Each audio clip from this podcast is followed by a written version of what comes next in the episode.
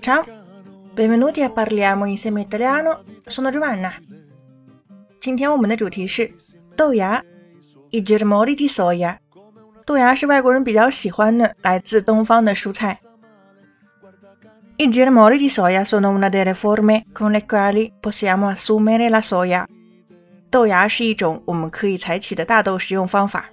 Racchiudono i nutrimenti migliori della pianta erbacea che arriva dall'Asia orientale，包含了来自东亚的草本植物的最佳营养成分。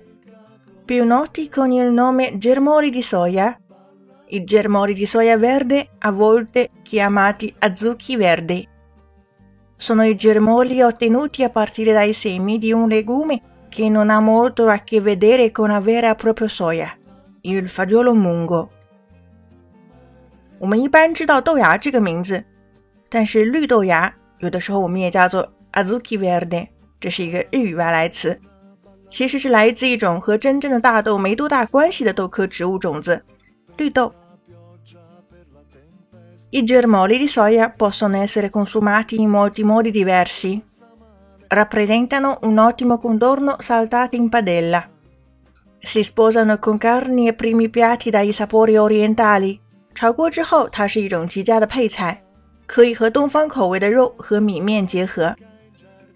Basti pensare al maiale con germogli di soia, ai ravioli cinesi o agli spaghetti di riso con verdure。比如豆芽炒猪肉、中式水饺、蔬菜炒米粉。，everything butato 请关注微信公众号 “Caffè Italiano”。